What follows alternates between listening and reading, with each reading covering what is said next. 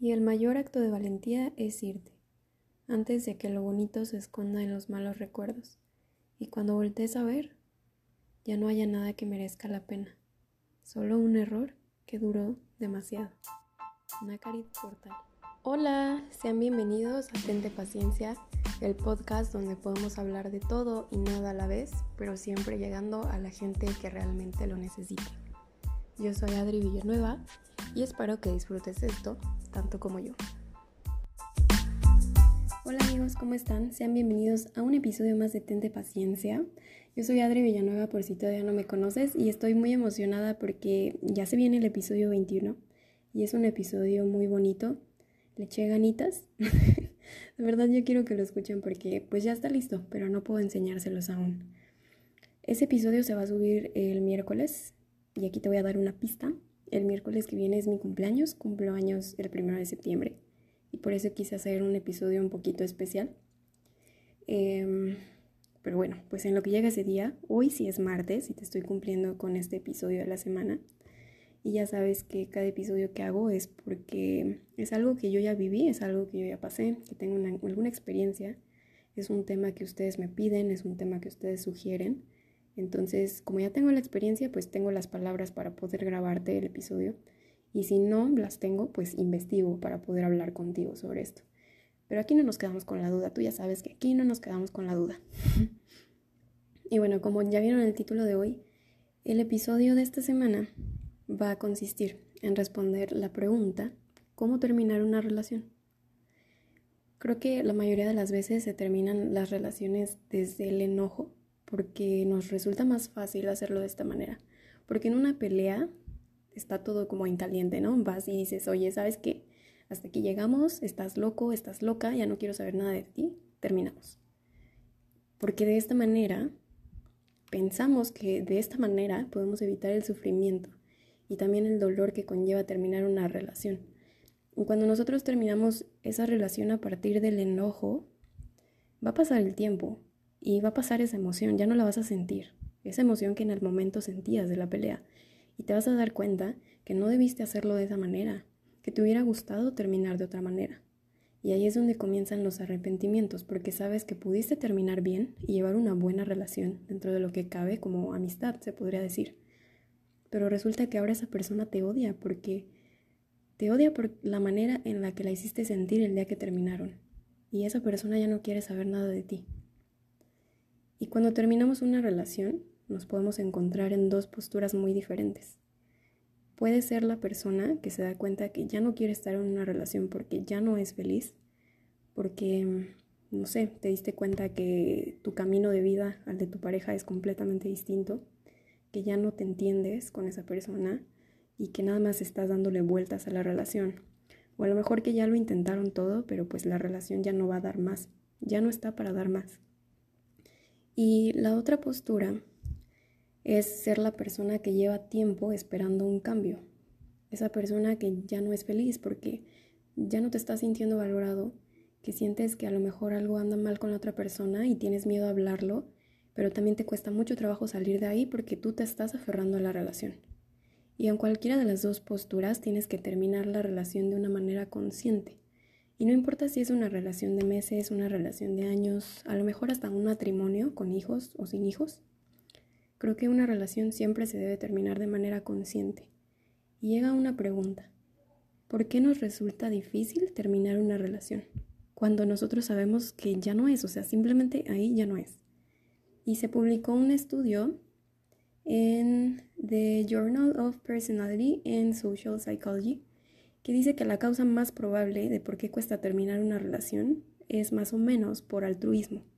Y esto quiere decir que quien quiere terminar la relación puede tener cierta preocupación por los sentimientos de la otra persona. Y eso lo lleva a mantener la relación. Eso es lo que dice la ciencia. Yo también creo que esto puede ser una razón, pero considero que igual está la parte de las creencias en las que nos basamos sobre el amor. Muchas veces nosotros creemos que el éxito de una relación debe ser por su duración. Que entre más años se tenga la relación es más exitosa, porque desde niños veíamos las películas en donde siempre se nos decía y vivieron felices para siempre, o no. Pero cuando creces te das cuenta que no es cierto, eso no es cierto, porque te empeñas en que así sea y te olvidas de vivir una relación día a día, te empeñas en que, aunque tu relación probablemente ya está de la patada, por no decir otra palabra, tienes que seguir ahí, porque para ti la relación duradera muestra el éxito. Pues déjame decirte que te estás engañando. Y no solo le haces daño a la otra persona, si eso es lo que te está preocupando, también te estás lastimando a ti. Y obviamente te va a doler terminar la relación porque todo está basado en las, aspiraciones que tienes, pero desde la perspectiva de la idea del amor que has romantizado de más. He visto muchas veces y también he escuchado que dicen que algo así de que vas a tener tres amores en tu vida muy importantes. Y esto lo puedes traducir a que muy probablemente vas a tener tres rupturas importantes o dos. Obvio sí he conocido a personas que ya se quedaron con el amor de su vida desde el inicio y no hubo necesidad de conocer a otras personas, pero siento que es más común que pasemos por varias rupturas a ser de las personas que se casan con su primer amor. Y aquí es donde te digo, normalicemos las rupturas, porque una vez que esto se normaliza te vas a dar cuenta que terminar una relación no tiene por qué ser un fracaso y no tiene por qué estar mal. Pero ¿cómo le vas a hacer para terminar sin que haya dolor? Es una pregunta que todos se hacen. ¿Cómo le hago para que no exista el dolor? Bueno, eso es imposible. Sí va a haber dolor y depende de cada persona la intensidad que sientan, pero no es posible terminar sin dolor, porque como sea, hay un cariño por esa persona y te va a doler que la relación se pierda porque sabes que es perder el contacto, al menos por un tiempo, y ya estás acostumbrado a hablar con esa persona, ya estás acostumbrado, ya tienes tu rutina.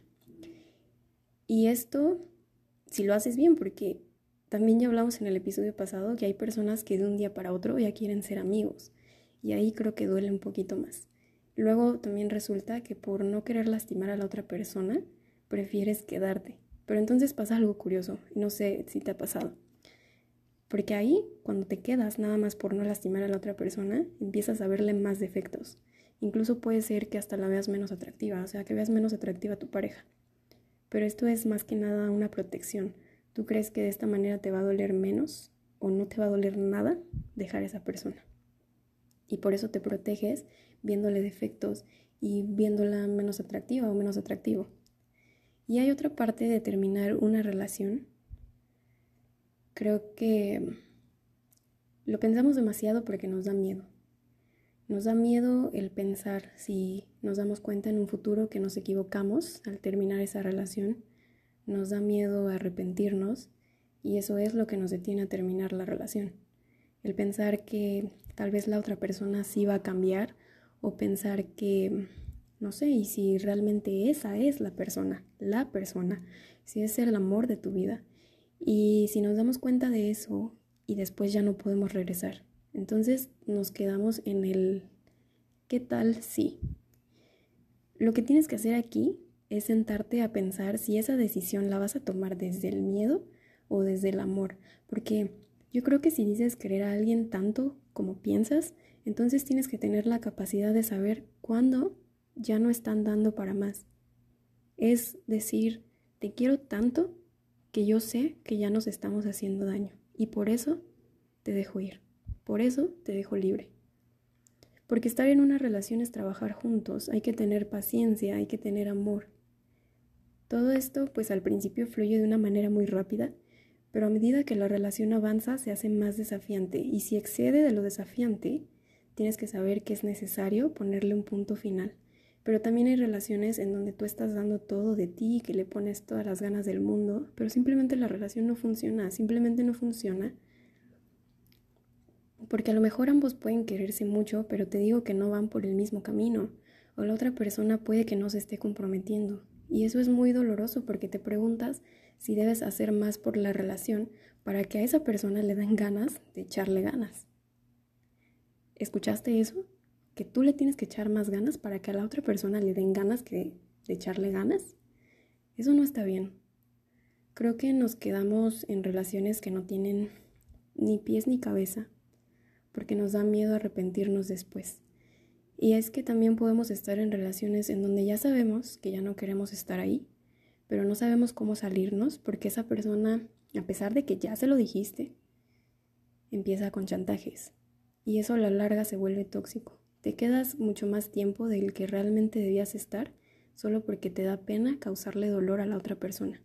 Entonces se vuelve tóxico, porque comienzas a alargar ese proceso de terminar la relación y le haces daño y te haces más daño.